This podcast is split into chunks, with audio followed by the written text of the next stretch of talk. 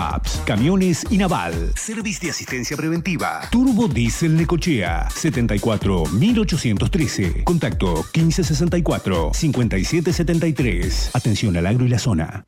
¿Cuánto tiempo pasamos frente a las pantallas? ¿Cuánto tiempo pasamos frente al celular? No esperes más. Protege tus ojos con los nuevos lentes Control Blue.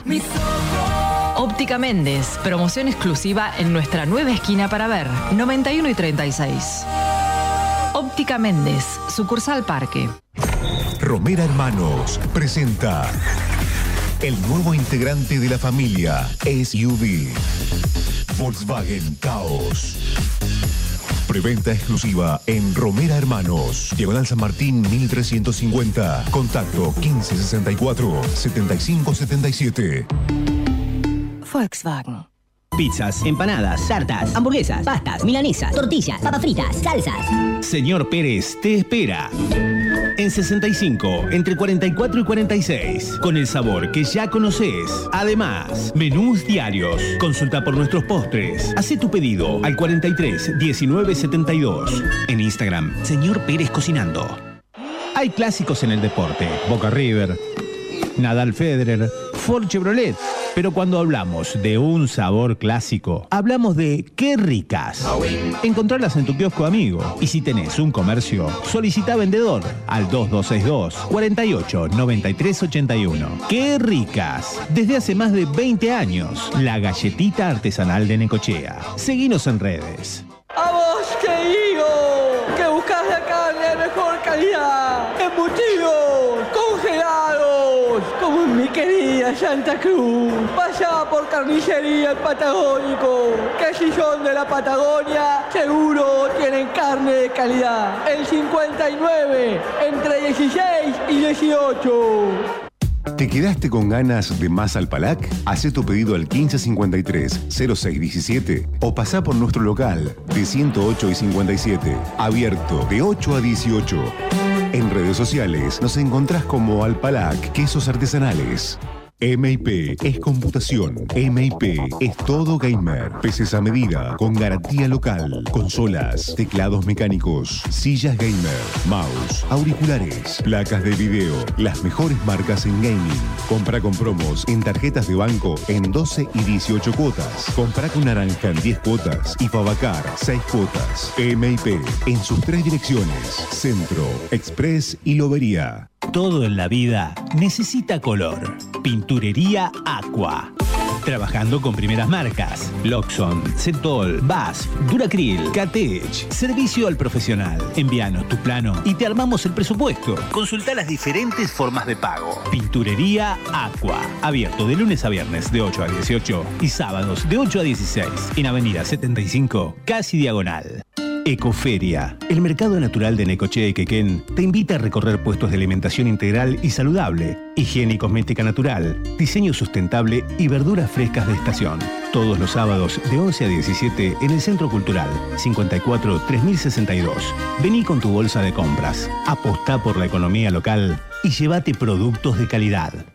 Solicita tu tarjeta Fabacard y accede a descuentos y cuotas sin interés. Con Fabacard tenés 40% de descuento en tu primer compra de alimentos, 20% de descuento y cuotas sin interés lunes, miércoles y viernes en comercios seleccionados de todos los rubros. Además, en nuestras tiendas Faba y faba.com.ar, 10 cuotas sin interés en productos seleccionados. Acércate a Fabacard o contactanos por WhatsApp. Mira Fabacard. Toma, llévale esta taza de mezcla de semillas que le encantan. Así se levanta contento. En autoservicio Los Cuñados, al gallo, lo despertamos nosotros. Desde las 6.30 de la mañana, carnicería, panificación propia, atención al campo. Trabajamos con todas las tarjetas. Autoservicio Los Cuñados.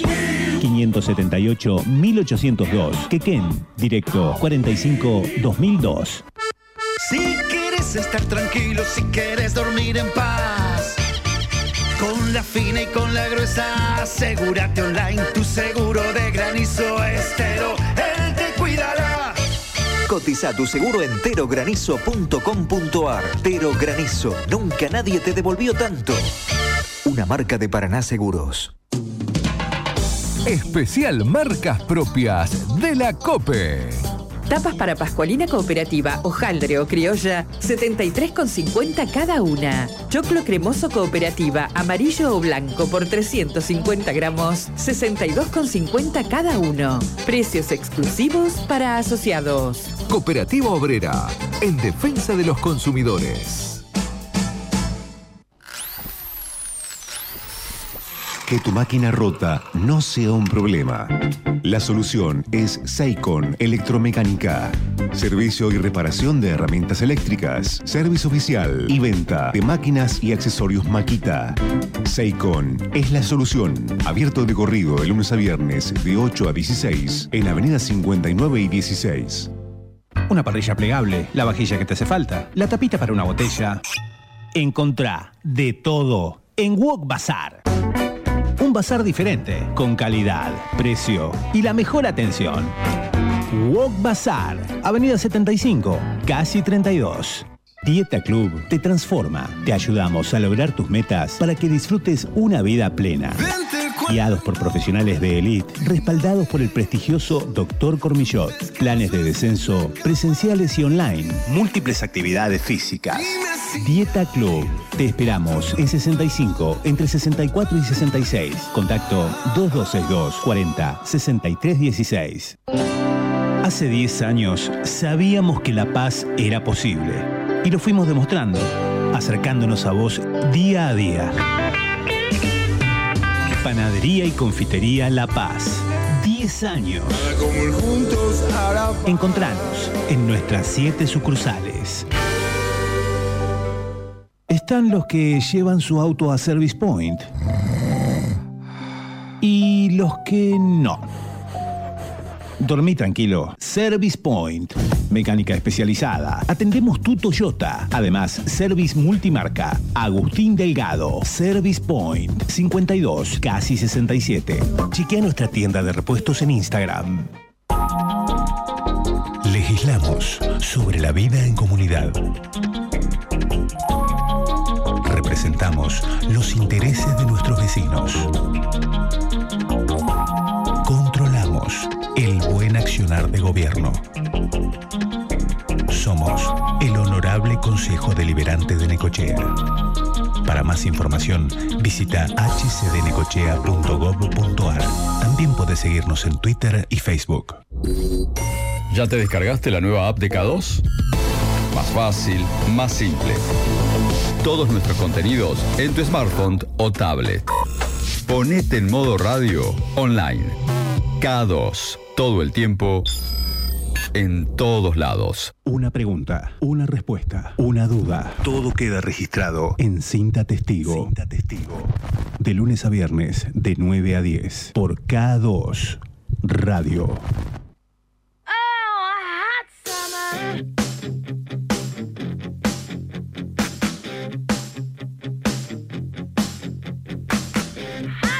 Ocho minutos han pasado de las 9 de la mañana en la ciudad, 8 grados 9, la temperatura actual con una humedad del 91% y empezamos a encarar la última semana antes de las PASO en esta cinta testigo en donde estás conociendo a todos los precandidatos y precandidatas a concejales de la ciudad y lo hacemos entonces en un nuevo comienzo. Raúl Peón, muy buenos días, ¿cómo estás? Buen día, buen día, buen lunes para todos, ¿cómo andan? Bien, acá contento de, de encarar la última semana, últimas cuatro entrevistas. Ya el viernes próximo estaremos haciendo el último capítulo de esto que se llama Cinta Testigo, que dicen va a tener una especie de raconto, resumen o información el día lunes. Creo yo que, que la dirección ha bajado esa línea, así que bueno, el lunes vamos a estar, por supuesto, con todos los resultados y, tratando de charlar con los protagonistas, pero bueno, el viernes, el viernes próximo entramos en veda, eh, por lo que estamos en las últimas entrevistas conociendo a estas 150 personas, por lo menos, en cada una de estas entrevistas de cinta testigos representados por el primero y el segundo candidato de cada lista, pero bueno, 150 personas que quieren formar parte del Consejo Deliberante. Paréntesis 140. Seguimos buscando, ¿no? No- no ah, claro, seguimos buscando. la- la- la- no, el fin de semana estuvimos tirando Sí. un par de líneas como para poder charlar con la gente de la lista de Renato Tesari, pero bueno, el periodismo local no Mm. puede encontrar a una de las 15 listas. Eh, ya les digo, el dato que tenemos es charlar con un apoderado de Mar del Plata, pero bueno. Podríamos hacer desde Mar del Plata un programa, ir a buscarlo, al apoderado. Estamos en contacto, eh, estamos tratando de convocarlo, queremos conocer las ideas, las plataformas, los proyectos que tengan para el Consejo, así que bueno, estamos en la búsqueda. Comunicación al 2262-410969 para dejar tu pregunta también para nuestros invitados de cada jornada. Cada entrevista queda disponible en nuestro sitio web estacioncados.com y también en nuestro canal de Spotify. Pero bueno, si querés, arrancamos con el principio, como siempre, con presentación. Bueno, ellos van a hacer lo propio, ellos se van a presentar, les pedimos que se coloquen los, los auriculares si quieren, así arrancamos. Eh, se presentan en el orden en que ustedes quieran, nombre y el partido, la lista a la que representan. Bienvenidos. Buenos días, bienvenidos y muchas gracias por la invitación para, para formar parte de este espacio ¿no? de Radial. Bueno, Eduardo González Landolfi con nosotros, ¿cómo andás? Sí, muy bien, gracias a Dios, muy bien. Bueno, Eh, de- muy bien, muy esperanzado, eh, contento de comenzar mis primeros pasos en esta eh, que el- esto que es la política partidaria, ¿no? Bien, ¿y te acompaña? Eh, mi nombre es Jimena Graciano, eh, también representando al espacio Vamos con Vos, eh, incursionando en política también. Ya vengo trabajando desde lo social hace unos años, pero bueno, esta vez eh, me propusieron y, y me, me- me gustó, sí. Bueno, en el orden que quieran también, cuéntenme un poco, eh, es una de las listas de las cuales nosotros presentábamos, de las 15, en las cuales vemos gente, por lo menos el 1 y el 2, que, que no ha incursionado en la política hasta el momento. Cuéntenme un poco por qué.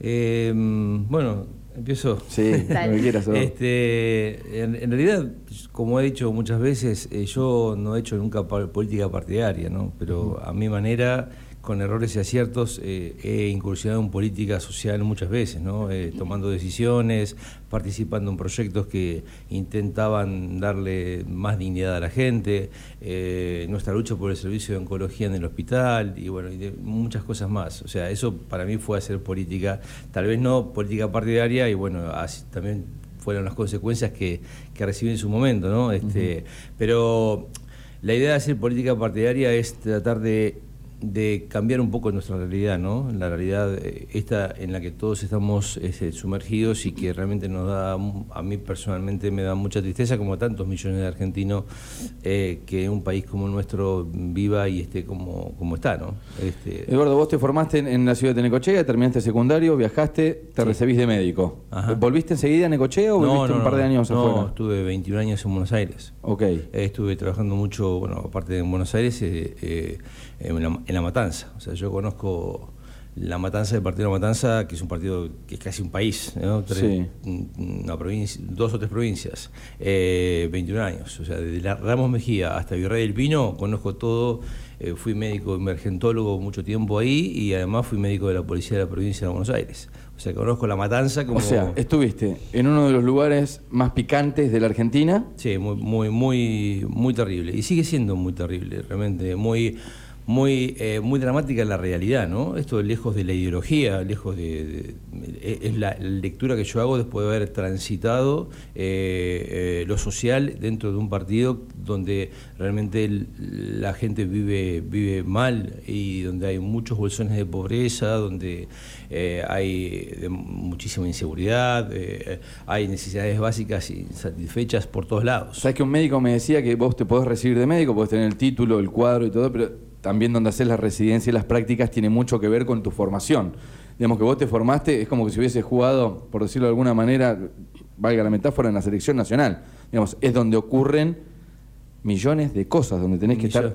O sí. sea, Fue- sí, no, sí. no es que te fuiste a un pueblo a hacer una residencia, que por ahí podés llegar a estar más tranquilo, ¿no? Sí, yo, yo desde muy jovencito comencé a hacer prácticas, empecé como el en mi época el practicantado era casi obligatorio, el que no hacía guardias eh, de- en, en un hospital como practicante y se fogueaba, era como que no, no le faltaba algo. Hoy ca- quizá las cosas han cambiado un poquito en ese aspecto, pero realmente desde un primero segundo año de medicina yo comencé a hacer prácticas en La Matanza y bueno, ahí comencé a ver realmente lo que era el choque con la realidad, ¿no? Porque yo me había criado en un pueblo como Necochea, eh, casi en una burbuja, donde todo casi funcionaba bien, este, donde todo estaba tranquilo.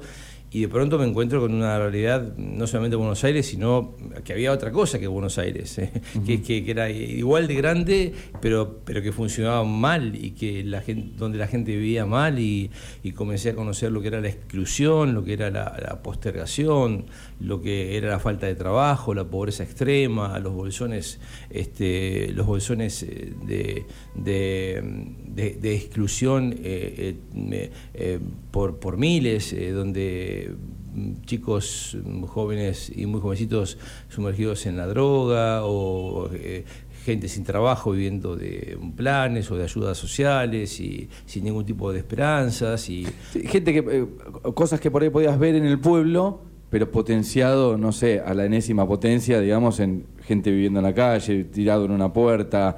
Cosas que por ahí uno en Necochea no ve No, habitualmente. no. No, es Cuando muy- viajas a Buenos Aires lo ves y quedas como impactado. Es muy.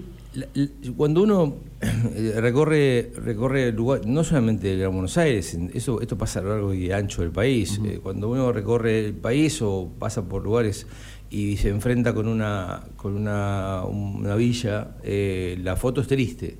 Pero mucho más triste es entrar y conocer cada una de las historias que hay adentro, ¿no? Porque una vez un paciente, me acuerdo, con una crisis asmática muy importante, vino a la guardia, yo era practicante, todavía no estaba recibido, y lo atendí a las 3 de la mañana, venía caminando, frío con frío, y bueno, una vez que, gracias a Dios, él salió de su crisis asmática, una crisis asmática severa, eh, me dice, la gente piensa que, que los pobres no, a los pobres nos- no, no, no, no nos pasa nada o no sentimos nada, ¿no? Este, y los pobres sentimos hambre, nos vamos eh, con el estómago calambrado una noche este, sin comer, eh, por no comer, o nos vamos con una lágrima en los ojos por ver que nuestros hijos, a nuestros hijos los, los tenemos que dormir más tempranos para que se olviden que tienen que cenar, eh, o que el frío no nos duele y que a la noche no pasamos frío, o en verano pasamos calor, o que bañarnos en verano, no bañarnos en verano cuando tenemos agua es lo mismo, y bueno, y así comencé a, a darme cuenta de que bueno que el- nuestro país eh, comenzaba a desandar un, un camino que parecía por momentos que había esperanzas de cambiarlo y a lo largo de las décadas, eh, del- hablo del 83 para acá, la- con el advenimiento de la democracia, mm, ya ahora, hoy, con la edad que tengo y después de haber recorrido mucho, me doy cuenta que realmente hemos eh, llegado a un punto de deterioro social, este, más allá de las ideologías, ¿no? porque esto lo puede ver cualquiera. Este, que Sí, sí, las formas de solucionarlo pueden ser varia- variadas, pero Sí, sí, o digamos que el mal común es uno y, y no, lo podemos, acá podemos negar. estar los cuatro pensando diferente, pero todos vamos a coincidir y que realmente estamos mal. Eh, A, que- a ver si compartís conmigo, Eduardo. ¿Sentís que, que, digamos, desde tu puesto, siendo médico, emergentólogo, como decías, ayudando a la gente, em, como que tuviste un techo, por eso saltás a la política? Como que llega un momento que decís, bueno, yo en la labor que estoy haciendo puedo ayudar hasta acá, pero si quiero hacer un poco más me tengo que meter. ¿Fue así o no? Sí, yo lo que te- de lo que te hablaba cuando eh, eh, te hablaba de hace, te hablo de hace muchos años, cuando yo estaba en, en La Matanza, cuando yo vengo, a- vuelvo a Necochea eh, en el 2006 eh, y me hago cargo del servicio de oncología, eh, comencé a, a desandar otra realidad en mi pueblo, en Necochea, donde eh, comencé a, a ya con otra madurez ver el paralelismo que había entre nuestro pueblo este, y otras partes de, de- Argentina, ¿no? Este, y, y en Necochea, si bien es una ciudad mucho más chica, también se ven zonas de muchísima exclusión, son personas que la pasan muy mal, personas que no tienen, no llegan a fin de mes, eh, personas que tienen frío, personas que no tienen casa, o sea, no, no somos ajenos a la realidad de nuestro país, lamentablemente, ¿no? Eh, eh, así que en estos 15 años que he estado trabajando en el servicio de oncología del hospital, eh, eh, me he chocado no solamente con la enfermedad, sino con los que padecen esa enfermedad. Y es muy triste estar enfermo y ser pobre, ¿no? Eh, eh, yo alguna vez dije y me, me, sal- me pegaron muy mal por eso, creo que eh, en Argentina la gente se muere por vieja o por pobre. Este, eh, es la realidad, o sea, no todos tenemos la misma eh, igualdad de oportunidades ante la misma situación.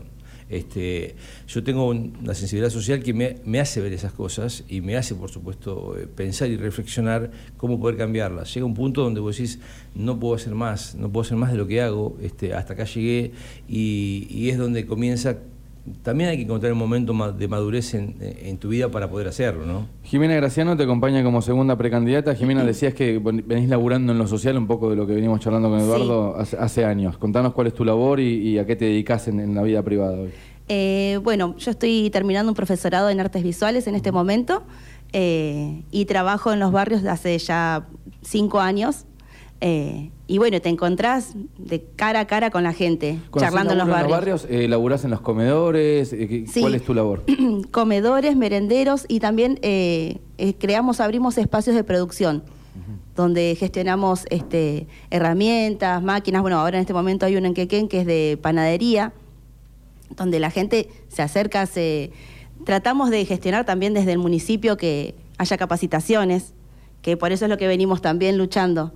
Este, bueno, al estar cara a cara con la gente, te llegan esos reclamos y, y queremos que esos reclamos lleguen con más acceso al, al Consejo para poder gestionar eh, políticas. Tenemos lista de- del Frente Vamos con Vos, que tiene como principal candidato a diputado a Florencio Randazzo. Eh, una lista que tiene alguien de Necochea, o del partido de Necochea, entre sus precandidatos a diputados, que eh, justamente es Maite Crespo Vier, que la tuvimos la semana pasada acá. Eh, ¿Cómo es Randazzo? Porque estuvimos charlando un poco desde los spots hasta su, hasta, hasta su conocimiento sobre la ciudad. Eh, para ser honesto, eh, durante estos años muchas veces me han ofrecido eh, participar en política. No me sentía maduro, no me sentía capaz de dar el paso, no, me no sentía que era mi momento. Eh, en, en el último tramo de toda esta definición de listas, me ofrecen participar en el espacio de Randazo y lo pensé, y lo pensé porque ya era una persona que cuando formaba, parte del otro gobierno, del que formó parte, me parecía que era diferente. Me parecía que era una persona ejecutiva, diferente, frontal. Y siempre lo tuve, lo miré con atención, cuando hablaba, cuando, cuando ejecutaba, cuando, cuando tocó ser ministro del Interior, ministro de Obras Públicas, eh, eh, lidiar con, con los trenes después del accidente de Once. eh, y siempre lo, lo miré lo miré diferente. Y cuando me, cuando me ofrecieron participar de la lista de Randazo, lo pensé. Y dije, quizá este es el momento donde yo estoy, primero, bien conmigo mismo para poder dar el paso. La otra pregunta que me hice es, ¿estoy capacitado para formar parte del Consejo? Yo creo que estoy capacitado para porque y, y lo, y lo que me falta lo, lo aprenderé o lo estudiaré, ¿no? Este, eh, pero Randazzo es una persona que me parece que es, eh, por las charlas que yo he tenido, eh, que es una persona eh, simple, frontal, que tiene ganas de hacer cosas realmente, ¿no? Que podría estar en su casa tranquilo sin hacer política, sin em, involucrarse en problemas realmente muy complejos que tienen que ver con nuestra mm, red social y sin embargo avanza, avanza con ganas de cambiar las cosas y propone un cambio, propone un cambio en la forma de hacer política, en la forma de discutir, en la forma de avanzar y en la forma de construir para sacar a nuestro país adelante, porque no si- siguiendo con las mismas políticas, evidentemente no vamos a ningún lado y cada vez estamos peor, lejos, te voy a repetir, lejos de cualquier ideología, es una lectura que yo hago. O sea, han pasado muchos gobiernos eh, de estos últimos 30 años y realmente nos encontramos hoy desinsertados del mundo, nos, nos encontramos eh, lejos, de, lejos de ser un país eh, eh, en, en vías de desarrollo para, para luego pasar a un- ser un país desarrollado, con muchísima pobreza, muchísima exclusión. Hoy de cada 10 chicos, 6 son pobres. Apuntan un poco ahí a, a ese mm, medio de la grieta, digamos, a, a- aquellas personas que están justamente no están decididas para ningún lado de la, de la grieta. Hace muy poco, creo que ayer dio justamente una entrevista, dijo, la grieta es culpa de, de kirchnerismo y del macrismo. Medio situándose en ese lugar del medio eh, y queriendo... Yo, en lo personal, creo que la, la grieta, no, no- en eso por ahí tengo mi, mi opinión personal. La grieta creo que es histórica. La grieta, nuestra grieta como país, como, como, como Argentina, comienza de. Unitarios y federales. Claro, comienza en mil. Quizá el el primer hito, el primer hito que hubo para mí importante, antes leía historia, ahora la medicina me embruteció un poco, este, pero el primer hito de grieta fue el, el fusilamiento de, de Dorrego a Manos de la Valle, que era su, no era su hermano de sangre, pero era- eran íntimos amigos, y sin embargo la política, las, las ideologías los llevaron y, la- y las presiones que había los llevaron a, fusilar a un, a un tipo que quería, que- con el cual compartía, compartió su vida.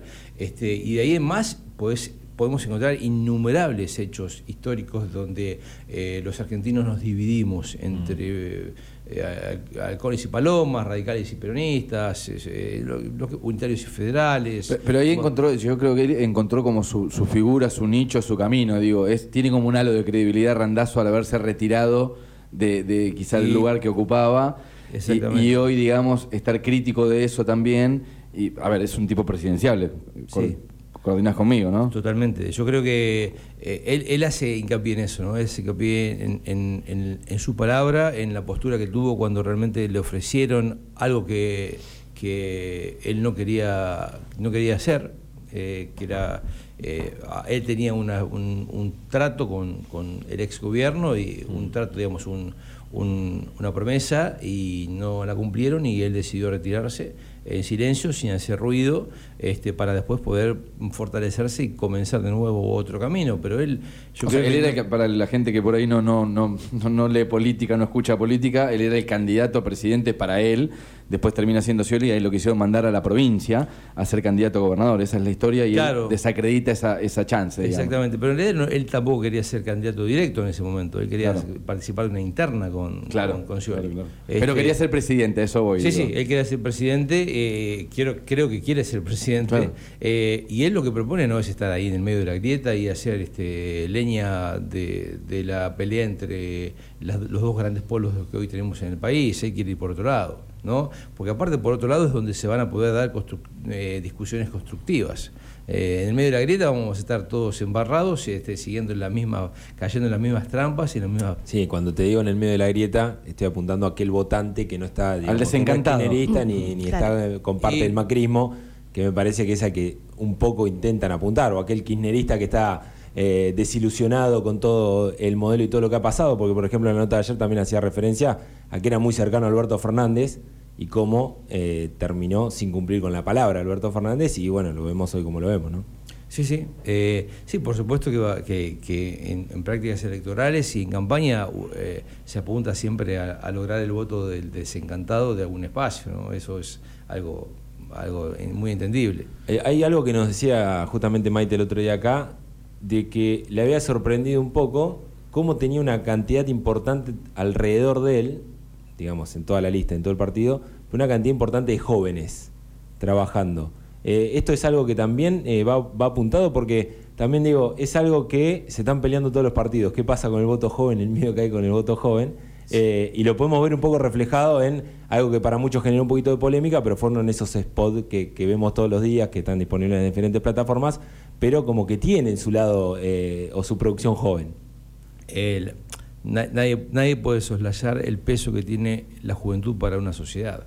Eh, si hay algo que a mí me preocupa realmente es que hoy de cada 10 chicos, 5 dejen el secundario. Y, y que son muy pocos los que llegan a terminar una carrera universitaria y de esos que terminan una carrera universitaria, de cada 10, 6 se quieren ir con doble ciudadanía para ejercer su profesión afuera. O sea, no podemos desarrollar un país en, en esas condiciones. Entonces, la juventud es muy importante, es muy importante, pero no es muy importante para seducirla para que voten. Es, es importante para que decidan quedarse en el país, para que decidan desarrollar sus, sus vidas dentro de- de- del, del- del- del país para poder, este, para poder crecer. Después, bueno, hay prácticas que diferentes espacios, no sé, mi hija tiene 13 años y está este, encantada con, con la reta porque está con TikTok eh, todo- y le dicen... Le lo- llegó. Los chicos le dicen de todo, ¿viste? le dicen cualquier cosa y contesta. Pero bueno, está bien su estrategia para lograr la simpatía de los chicos que hoy tienen 14 años y quizás en dos años votan. ¿no? Cada uno tiene su estrategia. Eh, más allá de las estrategias electorales y, y- y el deseo de capturar votos jóvenes, me parece que a la juventud hay que darle oportunidades, oportunidades de desarrollarse, de crecer, porque son el futuro. Nosotros vamos a ser ancianos y un chico hoy de 14 años quizás puede ser presidente de la nación, ¿no? O el que maneja. O sea, eh, no, no, no, no puedo, no puedo eh, yo no concibo eh, el desarrollo de un país sin dejando afuera a la juventud. Eh, es muy importante. Eh, hay 15 listas a, a precandidatos a concejales. Hay un dato que nosotros no- nos sorprendió, le, pregunto si, quiere Jimena primero, si, le sorprende que haya tanta gente co- con ganas de, de meterse en la política. Algo que por ahí uno sale a hacer una encuesta o algo así, como que la gente dice estoy cansado de la política y esas cuestiones. Y aparte meterse en política, digo, no es ir al súper, e- es meterse, es laburar.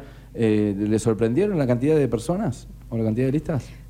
Y sí, la verdad que a mí sí, sí, sí. Este, cuando me puse a investigar, eh, que estábamos armando el, el frente, eh, yo, es mucha cantidad de gente que está eh, intentando entrar en política y... ¿Lo ves positivo, digo, o decís, che, acá algo, algo me hace ruido? Lo veo positivo, Sí. pero también hay, hay gente que te hace ruido. Ok. O sea, como que no, no, voy a entrar en detalles, pero hay Bien. gente que... así que bueno, ¿Eduardo? Yo quiero, por supuesto que me- eh, las prácticas democráticas me, me gustan mucho y que la gente quiera participar también. Este, eh, lo, que, lo que sí hay un dato que me preocupa. eh, había, hace poco habíamos leído una encuesta que había hecho Cosdiario, creo, que el 87% de la población no conocía a los concejales.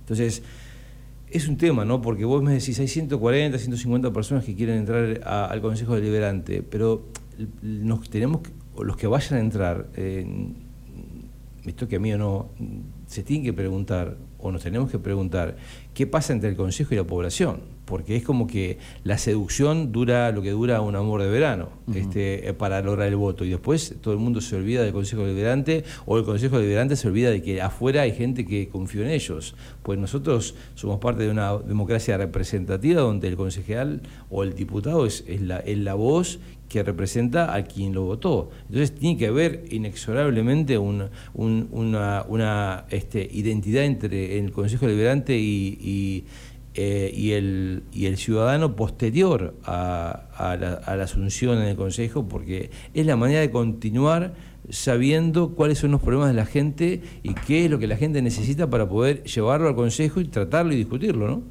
Eh, nueve y media de la mañana, eh, vamos a tener media hora como para ir metiéndonos de a poco en el camino de las comisiones, ir charlando de temas puntuales de, la ciudad. Les hago la pregunta que, que le dio nombre a este programa. Este programa se llama Cinta Testigo porque en, en una entrevista le preguntamos a una concejal que estaba en sus labores si pasaba algo, si estaba en desacuerdo con su bancada, si dejaba la bancada o renunciaba al consejo o armaba una bancada unipersonal. Ella dijo que renunciaba, bueno, terminó pasando lo otro, por supuesto armó su bancada unipersonal, por eso se lo vamos a preguntar a ustedes como lo hemos hecho con cada uno de los precandidatos. Pasa el 12 de septiembre, logran el 1.5 porque eh, Vamos con Vos no tiene interna, van al 14 de noviembre, entran los dos al consejo, 10 de diciembre, asumen, vamos a la primera sesión del año que viene, abril.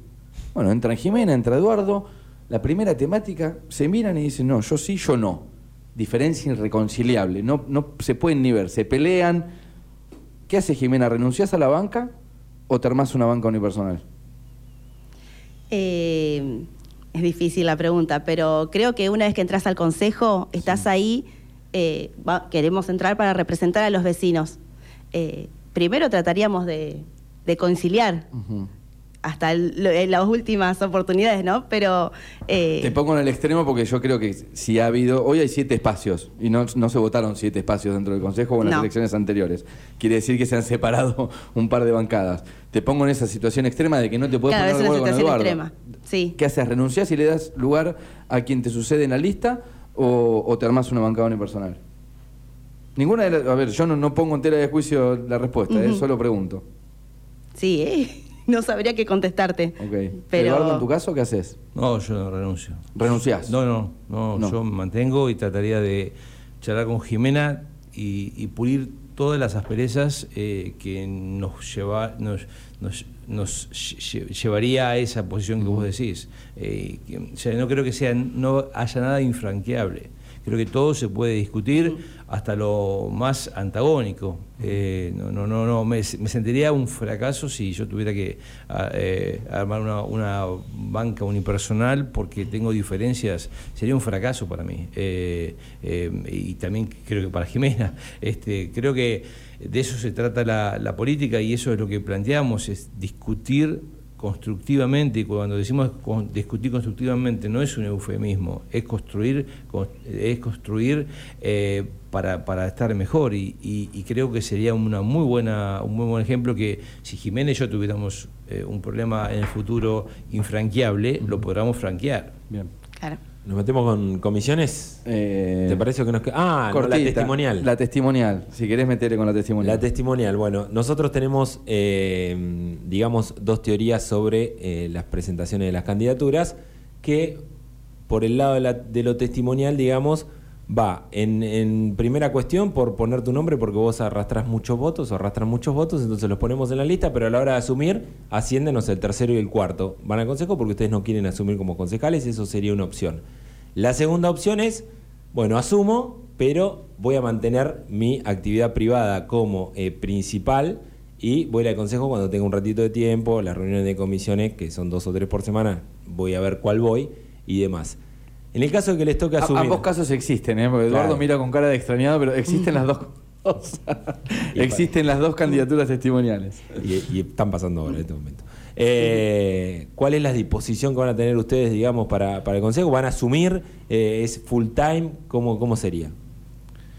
Eh, yo, eh, en, lo, en lo personal, le voy a dar al Consejo la, la- la trascendencia democrática que tiene y, y voy a asumir eh, con la seriedad que, corresponde. Y te voy a repetir, eh, no quisiera ser parte de ese 80 y de, de- ser parte de, eso- de esos concejales que no que la gente deja de conocer o se olvida porque que, votó. O sea, mm, yo creo que tendría una, una participación participación muy activa, ¿no? En el en el, en el Consejo y, y- después lo demás trataría de, de buscar eh, la manera de, de- trabajarlo como para no quitarle tiempo al Consejo Deliberante por el tiempo que me toque estar en el Consejo Deliberante, pero no no sería un club para mí el Consejo Deliberante, no, no, no, no, no iría cuando me conviene, cuando puedo, eh, para, o sea, me pare- sería un fracaso para mí eso, porque estaría, más que todo me estaría traicionando a mí mismo y a mis convicciones. Eh,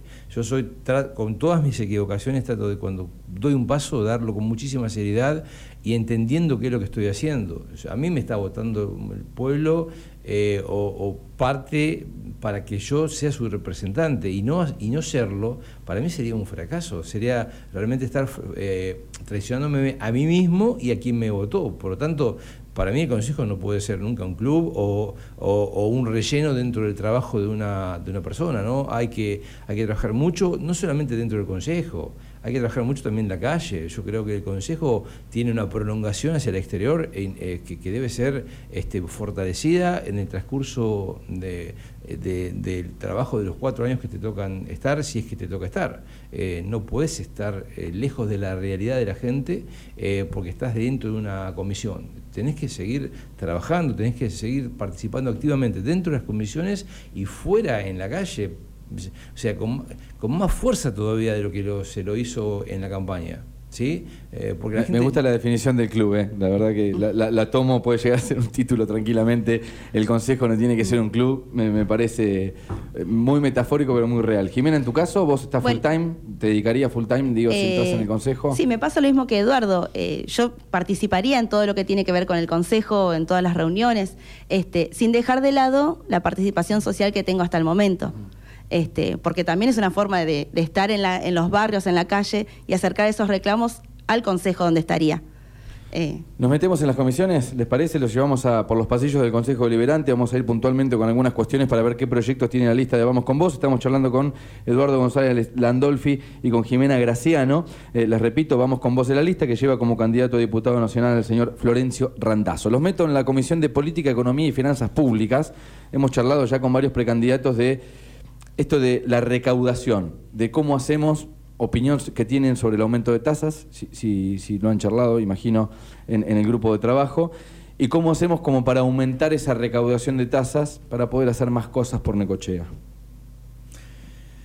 Yo, en lo personal, creo que el aumento de tasas no es una, una política. eh, no, no me seduce la política del aumento de tasas para desarrollar una ciudad. Me parece que el desarrollo de una ciudad tiene que ver con la seducción y la, y la inversión, el aumento del trabajo, del desarrollo, no, no, no sé, yo no, no, no creo que si yo estoy enfrente tuyo y te exprimo a vos para que yo pueda estar mejor o hacer algo, sea una, una política de desarrollo. Eh, me parece que es una política de asfixia, ¿no? Eh, en lo personal, ¿sí? Eh, creo que, bueno, eso es lo que es lo quizás lo que tiene que hacer un, un concejal, es, es tratar de mirar eh, muy pormenoriza- pormenorizadamente qué es lo que hace el Ejecutivo, qué es lo que pide el Ejecutivo para, eh, para, eh, a- para su presupuesto, ¿no?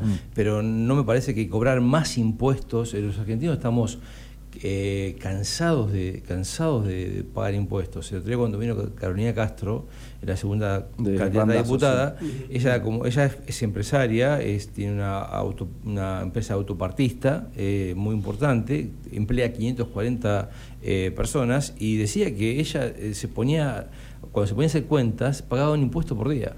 ¿sí? Eh, yo creo en, en- en el... A, a ver, en, en ir aboliendo los planes de a poquito y transformándolos en cultura del trabajo. ¿Sí? Creo que... Achicar es- el Estado, de alguna el manera. Estado. La voracidad del Estado por ayudar eh, eh, casi eh, políticamente, una ayuda, una ayuda política me parece que es, este, es adelgazar más todavía y debilitar más al país. Yo creo que necesitamos progreso, inversiones y recuperar cosas muy básicas que hemos perdido, como es el trabajo. El trabajo no solamente dignifica a, a la, a la persona y a las familias, sino que hace, desarrollo- hace desarrollar una, una ciudad. O sea, si lo único que hacemos es aumentar tasas, pero la gente sigue ganando lo mismo y la inflación, y la inflación nos aplasta, eh, realmente me parece que es un camino eh, eh, erróneo. Tenemos que buscar maneras de poder de a poquito ¿sí? ir pagando menos impuestos y, e ir generando más fuentes de trabajo. Con la gente que, que tiene para pagar y no paga, digo, hay un 60% de incobrables en Necochea. Sí. ¿no? Y yo no creo que el 60% de las personas de Necochea no puedan pagar. No. Se hace un cruce de datos con ANSES, aquella persona que está ayudada por una asignación o, o algo así, quizás le podés dar una forma de pago, una ayuda, ahí creo que debe ir a la ayuda del Estado, pero no creo que sea el 60% de las personas de Necochea. Con esa persona que no paga, que después se mete en una moratoria, total, pago más adelante, ¿qué, qué hacemos? Bueno, ahí yo creo que ahí es, hay que discutirlo, eso sí hay que discutirlo porque eso sería, eso sería eh, in- injusto, pero además eh, no corresponde. No, no corresponde que, que una persona que pueda pagar no pague y se acoja al régimen o a los regímenes de, la, de, de moratoria para después sanear su deuda, ¿no? porque eso es especulación. Como que no hay una pena, ¿no? Digo, aquel que no quiere pagar hoy, no me parece que salgan propiedades rematadas, eh, publicadas en el diario de, de aquellos que no pagan las tasas, ¿no? Exactamente. Y después el 40 que paga sufre el aumento porque hay que mantener. Por eso, me parece que es- eso. esa es la teoría, digamos, como que no es tan difícil, no es una regla de tres simple. Bueno, tantos no pagan, bueno, hay que aumentarles a los que pagan para poder mantener el costo del Estado. Bueno, eso es una discusión muy interesante que se tiene que dar. Es una discusión muy interesante que se, se tiene que dar y se tiene que eh, eh, diferenciar muy bien quiénes son los que no que pueden pagar y no pagan y quiénes son los que dejan de pagar porque los, los sometió la inflación o los puso de rodillas la realidad. O sea, hay, hay una diferencia muy grande ¿no? entre aquel que puede y aquel que no puede, pero no puede estar todo en la misma bolsa. Bueno, te llevo a tu terreno. Comisión de Salud. Eh, primera pregunta es, ¿cómo viste el manejo de la pandemia a nivel local? Eh, ¿Qué crees que estuvo bien o qué crees que podríamos haber hecho mejor o que se hizo mal? Quiero ser muy cauto en eso porque eh, ponerme en juez, en decir estuvo bien o estuvo mal, me parece que es, es irresponsable de mi parte. Creo que manejar una pandemia no debe ser nada fácil, sobre todo cuando los recursos eh, son eh, escasos o eh, hay que dosificarlos muy bien.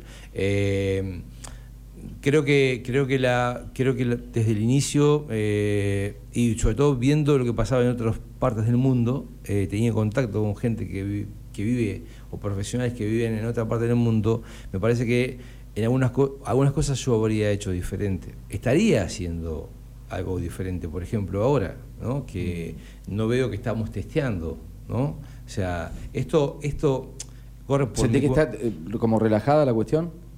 Y yo no, no veo que en el país se esté testeando. O sea, los países, a los países que mejor les fue, te puedo nombrar a Corea del Sur, te puedo nombrar eh, a eh, los países nórdicos, eh, te puedo nombrar a Alemania, te puedo nombrar eh, países, Australia, eh, países donde las- han manejado muy bien la pandemia. ¿Qué hicieron de diferente? Porque realmente sufrieron los embates este, las consecuencias de la pandemia como nosotros. Pero ¿qué hicieron de diferente? Testearon. Testearon, testearon, testearon, testearon, testearon y fueron acorralando aquellos lugares donde el virus se concentraba para que no contagie. Pero nosotros estamos, hoy por hoy yo no, no eh, quizás estoy hablando sin saber la política del Estado, pero no veo que haya testeos masivos. O sea, te- Argentina ha sido un país que ha testeado muy poco. Eh, y hoy no sé si en Necochea se está, se está testeando. ¿sí? Y Este, pu- puede ser que venga en relación también con el- la época que estamos viviendo, ¿no? Y- Digo, de campaña. No conviene tener números altos. Yo creo que no. Menos en la ciudad. Claro, Yo creo que eso, eso eh, cualquier, cualquier ciudadano común lo puede, lo puede leer así, ¿no? Este, eh, no, es, es, es políticamente incorrecto dar números altos de, de infectados, pero eh, me parece que infectados tiene que haber, no pueden haber dejado de ver. Ayer no- hubo uno, acá me parece. Bueno, No, la vacunación puede haber ayudado, pero digo, ha bajado pero exponencialmente el número de testeos. Y, y eso, puede- eso nos puede traer consecuencias. Eduardo, te, te mezclo un poco la, la comisión de la, de la que, en la que estábamos, que tiene que ver con, con el presupuesto, con, con lo que tiene que mantenerse desde el Estado. Te voy a hablar del hospital directamente, un- del presupuesto un 40% va para, para el hospital.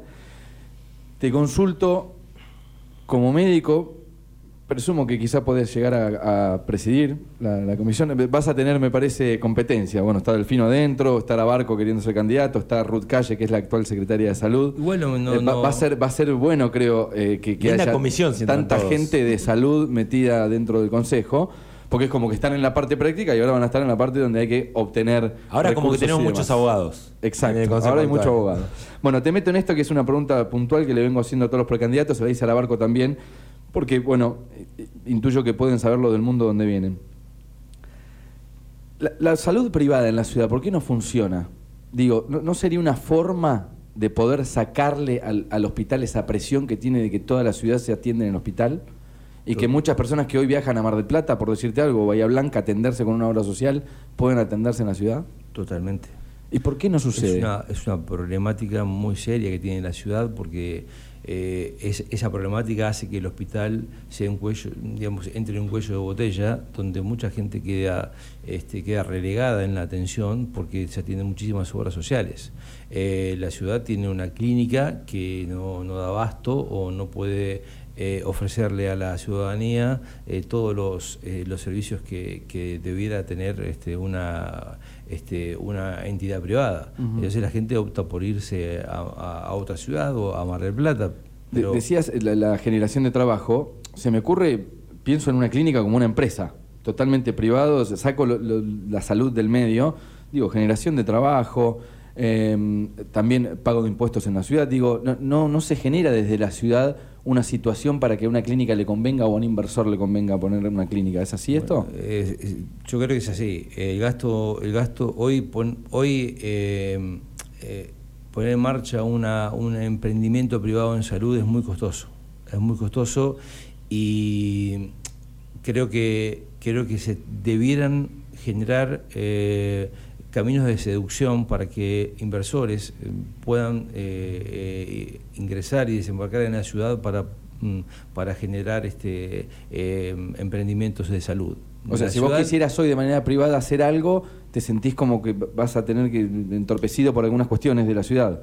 Que son qué burocracia, ¿Qué, qué, qué es lo que sucede. No, totalmente, pero además hay toda una, hay, hay toda una, una hay to- hay escalones que hay que saltar, saltar.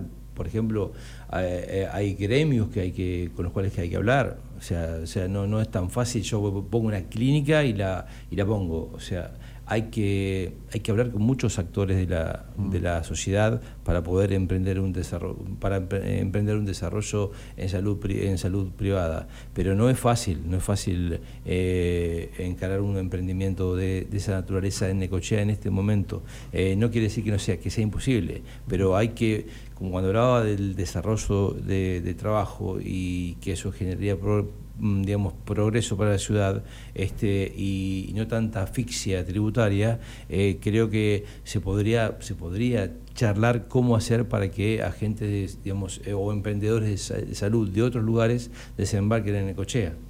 Yo lo, veo, digo, desde el desconocimiento total, ¿eh? por eso te lo consulto. Yo, empresario, una sola clínica para 100.000 habitantes, digo, acá está el negocio. Digamos, hay un montón de futuros clientes, si querés llamarle. Me parece que es un escenario muy propicio en Ecochea para, para que venga alguien a, poner un emprendimiento privado. Me, parecía, bueno, ahí voy como desmenuzando un poco tu respuesta y entiendo que hay un montón de cuestiones que no se pueden dejar de lado y son trabas en el camino. Y eh, yo creo que hay que charlar con muchas personas antes de comenzar un emprendimiento, eh, para que el camino se, pueda desandar con tranquilidad. Bien. Nos vamos a infraestructura. Si les dan un cheque en blanco completamente con todo el dinero que quieran a disposición y tienen que elegir para hacer una obra en la ciudad, al primer día que, que asumen a la banca, ¿por dónde empezarían? ¿Yo?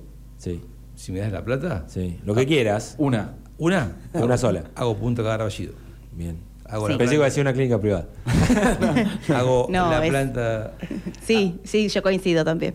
Yo es algo que me desvela, eso. Eh, em, me acuerdo que eso lo, hablaba mucho con Gastón, que era mi amigo Gastón Guarracino.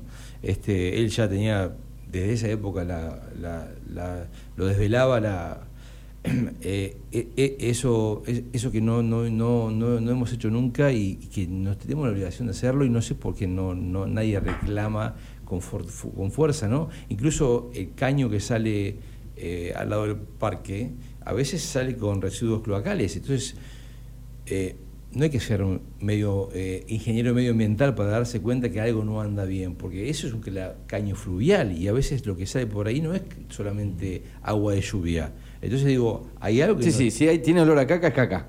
claro, pero digo. no se necesita mucho más. ¿Por qué?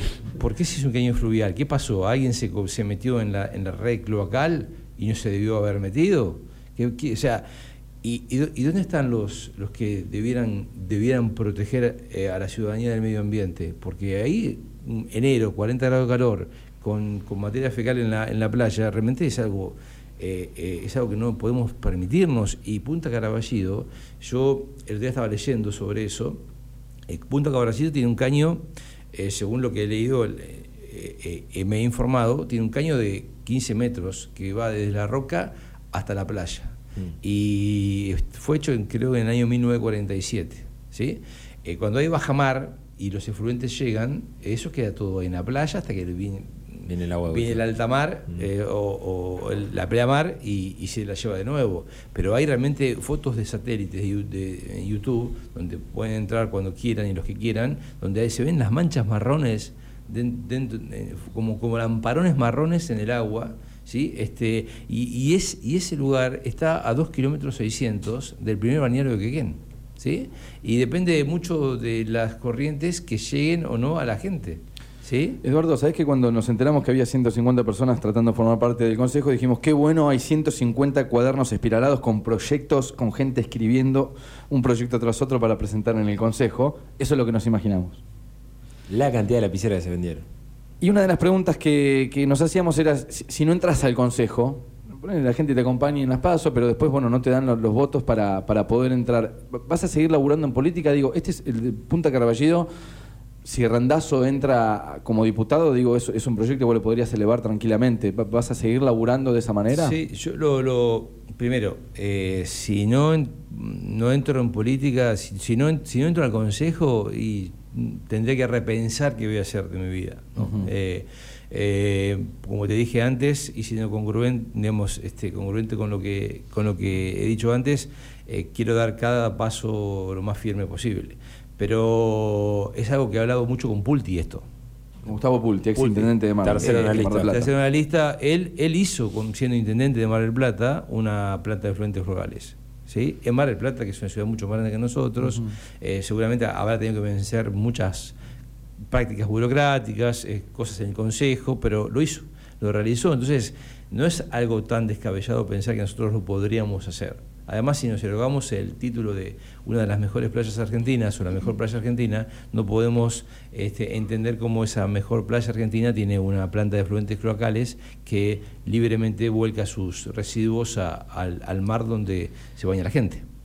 Claramente. Nos quedamos en medio ambiente, vamos con la Sí, basura. dale. Otro de los temas eh, quizá pesados y, y que hemos charlado también mucho con, con precandidatos tiene que ver con, por un lado, la recolección de basura, por el otro lado, el basurero, que creo son dos temas totalmente diferentes. Eh, ¿qué, qué proyecto tienen sobre eso? ¿Qué opinión tenés sobre eso? También como para que la gente conozca cuál es tu, tu idea, ¿no? Eh, ¿Querés decir algo? Comienzo y de, si querés. Eh, creemos que la recolección de residuos es, es buena. Pasa seguido por muchos lugares. Eh, el tema es el, el basural a cielo abierto que está ahí, que contamina y que... Ese es el problema. Eh, mm, el, creo que Necochea debe tener uno de los mejores servicios de recolección de basura. ¿Sí? Porque vos viste que eh, no, no en todas las ciudades del interior de la provincia pasa el basura. Capitales del mundo no tienen la frecuencia que tenemos en Sí, Necochea. sí, sí. Hasta tienen Sí. frecuencia 3. Por eso. Acá Eh, sacamos la bolsa y nos la sacan de la mano. Exactamente. Eh, el tema es que, bueno, yo he estado leyendo sobre qué es lo que ha pasado con el basural, me he estado interiorizando. O sea, hay temas muy, muy delicados que se- tengo que ser prudente en charlar eh, al aire hoy porque no tengo los elementos como para decir eh, cómo hacer para, para, para mejorar ese basural o para sacarlo o para hacer una planta de reciclado, ¿no? este, eh, yo creo que hay otros distritos que lo, lo- lo- lo han hecho y no, y no son eh, no están lejanos a nosotros. ¿Por qué nosotros no lo podemos hacer? Bueno, hay que ver cuáles son los- las trabas o los problemas que hacen que eh, el basural continúe de esa manera contaminando este, las napas de agua este, o que se tire la basura a- a- al vuelco, ¿no? a cielo abierto. O sea, algo pasa o algo no funciona o alguna traba hay, eh, algo, no sé, tendría que, eso ten- debe, si entro, por supuesto que me voy a poner a estudiar muy bien. Te pido por favor que le pases los apuntes al resto, porque después cuando levantan la mano es como que todos cuando se, digamos, cuando se renueva la licitación, entiendo lo que todos estamos, creo que todos estamos con la misma idea de que la recolección es buena, de que está bien hecha, pero nadie le reclama a la empresa lo del basurero. Bueno, y la empresa llega un momento que también pone una traba que es bueno, si el Estado no me paga, yo no puedo hacer nada. Y estamos en ese brete. Y la hace planta años. está. Y la planta está. Hace años. Y la planta está. Bueno, por Y la- eso, ¿qué pasa ahí? O sea, hay, que, hay que estudiar. Yo creo que, que mm, en, lo personal, mm, antes de levantar la mano por algo que le hace mal a la gente, este, me, me retiro, me voy, me voy a, a- a mi casa, ¿viste? Porque realmente ir al co- consejo deliberante a, a votar cosas que siguen haciéndole mal a la gente es, es realmente eh, es ir contra mis principios, ¿no?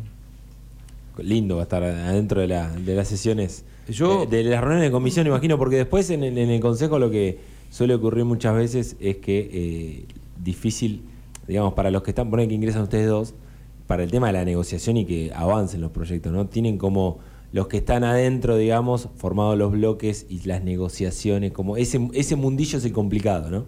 Sí, eh, yo entiendo que es el complicado, pero también goza de mucha simpleza, porque es ponernos de acuerdo en algo que le hace bien a la gente o que le hace mal a la gente.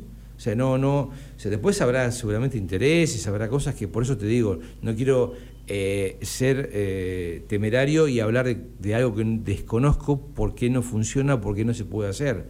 Eh, ahora, una vez que yo conozca por qué no, seguramente si me toca levantar la mano en contra de algo que, le hace mal a la gente, lo voy a hacer. ¿no? Este, en eso y en todo lo que tenga que ver, porque si no, ¿cuál es la esencia de, de dar el paso y saltar a la política? ¿no? Si yo de alguna manera salgo de mi zona de confort, no es que vivo ultra confortablemente, pero vivo sin grandes problemas. Eh, O sea, no es una necesidad económica que vos hoy te metas de concejal. no, pero tampoco ser concejal es, es- es garantía de que seas. eh, bueno. Hay eh, algunas personas que en lo profesional o en lo privado no han logrado y bueno, van de concejal porque para ellos es un trabajo y es un buen sueldo. Claro. eh, bueno. O eh, una plataforma para ir a otro lado. Yo tengo mi sueldo, eh, a nivel municipal tengo mi sueldo eh, puede ser bueno o malo, pero tengo mi sueldo de médico de hospital público. Este, eh, en este caso tendría un sueldo de, de, concejal, que también es un sueldo municipal. O sea, no, no, es un sueldo en dólares ni... Sí, automáticamente, por lo que tengo entendido, tendrías que dejar eh, el otro cargo porque no, no pueden convivir. Sí, sí, por eso en eso estoy trabajando para ver cómo, cómo, cómo puedo, puedo amortiguar eh, el, el, agujero que dejaría en el hospital, pero bueno, mi idea es no, no dejar eso porque me han ofrecido hacer tomar la licencia por, por, por campaña y, ah. no, no, no la he tomado porque estaría en contra de lo que estoy diciendo. Estaría eh, hablando de que hay que fortalecer la salud porque hay muchísimos agujeros que hay que llenar y estaría dejando el hospital. Entonces, el, ofrecimiento, o sea, por parte del municipio, que te tomes una licencia mientras estás en campaña. Esa fue eh, la propuesta. Eh, claro, o sea, me, me, han dicho, vas a tomar, me han preguntado, ¿vas a tomar licencia? Digo, ¿cómo me toma licencia dos meses eh, y andar por las, deambulando por las radios de Necoche, los medios, hablando de qué hay que hacer, cómo mm. mejorar cuando estoy dejando en el presente? Este, no me parece, o sea, por eso me veo sobrecargado en la agenda, pero bueno, eh, es parte de lo que yo asumí, ¿no? Este, y, y, por eso trato de ser congruente desde ahora conmigo mismo y no traicionarme, porque si no, estoy diciendo una cosa y haciendo otra, ¿no? Eduardo Cortito, es un tipo, imagino, te gusta viajar, conocer otros países, eh, te meto en turismo. Pequeño detalle de qué, has visto en el exterior o, también puede ser dentro de la República Argentina que vos decís, yo esto lo llevaría a Necochea, e, esto es lo que tenemos que hacer. Cuestiones de servicio, de lo que quieras, ¿eh? eh sí, primero muchísimas cosas, ¿no? Pues, lo de, lo de Punta Caraballido es algo que, me, que realmente me... Yo creo que cualquier país, cualquier ciudadano de un país desarrollado que pasa por Quequén y ve eso, no lo podría creer, porque es algo tan sencillo de solucionar. Pero bueno, el medio ambiente es algo que me preocupa mucho, pero también después el, ordenamiento de la ciudad, ¿no? El ordenamiento de la ciudad, la, vía pública, eh, el embellecimiento de algunos espacios, este, eh, por supuesto, eh, pero antes de eso tenemos tantas necesidades básicas que cumplir, ¿no? O sea, ordenar barrios. los barrios hoy necesita más que asfalto, cloacas o, agua potable. O sea, es muy difícil programar una ciudad turística cuando tenés tantas cosas básicas de sus habitantes que, que, que, que modificar, ¿no? Eh, estamos charlando con la gente de Vamos con Vos, el Frente Vamos con Vos, que lleva como candidato a diputado nacional a Florencio Randazo, que tiene en la lista de precandidatos a concejales a Estela Olaya, a Miguel Negrín, a Norma Varela, a Ezequiel López Echegaray, a Claudia Bruno, a Luis eh, Rodríguez, a Aida Frías, a Walter Barrientos, a Jimena Graciano y a Eduardo eh, González Landolfi tienen un minuto para, para, hablarle a la gente, los oyentes de, K2 que, que, están del otro lado escuchándolos, ¿por qué los tienen que votar el próximo 12 de septiembre? Eh, bueno, nosotros somos un frente con, gente que viene de distintas ideologías, pero que queremos trabajar en común para mejorar la calidad de la gente de Necochea y de Quequén. Eh, por eso les pedimos que este domingo vayan a votar, no solo pensando en que siempre hay uno u otro, que somos una fuerza distinta con ganas de trabajar y, mejorar la calidad de vida de la gente de, la ciudad. Eduardo. Eh, humildemente creo que les pedimos que nos acompañen porque creemos en que las cosas pueden eh, ser diferentes. Eh, eh, mm, hay sociedades, hay sociedades que han surgido y resurgido de guerras crueles, como nosotros no vamos a poder resurgir de un traspié económico o de una situación donde la sociedad este, está, mal, está mal parada y la está pasando mal. Creemos que tenemos formas de defender la dignidad de las personas eh, pero mediante el desarrollo, mediante el trabajo, fortaleciendo la educación, eh, eh, haciendo igualitaria la salud, este, y bueno, y por supuesto fortaleciendo lo que tiene que ver con el medio ambiente, ¿no? hay muchísimas cosas que tenemos en en, nuestros pensamientos para poder desarrollar, pero no queremos tampoco, eh, digamos, mentir a la gente que las cosas van a ser y los cambios van a surgir de un momento para el otro. Eh, sí, en lo que, en lo que, si me preguntas por qué nos tienen que votar y porque somos, vamos a ser personas que vamos a gestionar, gestionar, gestionar y gestionar en todo lo que tengamos que gestionar y vamos a oponernos en aquello que creamos que es malo para la gente y vamos a acompañar, más allá de desde dónde venga el proyecto, aquello que creemos que es bueno para la gente. Eduardo González Landolfi, eh, Jimena Graciano han pasado. Gracias, chicos. ¿eh? Gracias, Gracias, por, por la muchas radio. gracias. Gracias. Terminamos una nueva cinta testigo. Qué poquita nos queda. Bueno, un capítulo más de esta misión que nos hemos puesto eh, antes de, de las campañas, que era hacer conocidos a todos los candidatos, apuntando al voto inteligente, a que la gente, más allá de que apunte su voto donde quiera, que conozca a los candidatos, que conozca los proyectos, las plataformas y, y que vote con conciencia. ¿no? Bueno, se vienen las elecciones, el próximo 2 estaremos ahí votando, por lo menos eh, en esta primera, que son las primarias abiertas, simultáneas y obligatorias. Nos vamos? mañana Dale. a las 9. Se quedan con segundos afuera. Chau. 963 K2 Radio. En todos lados.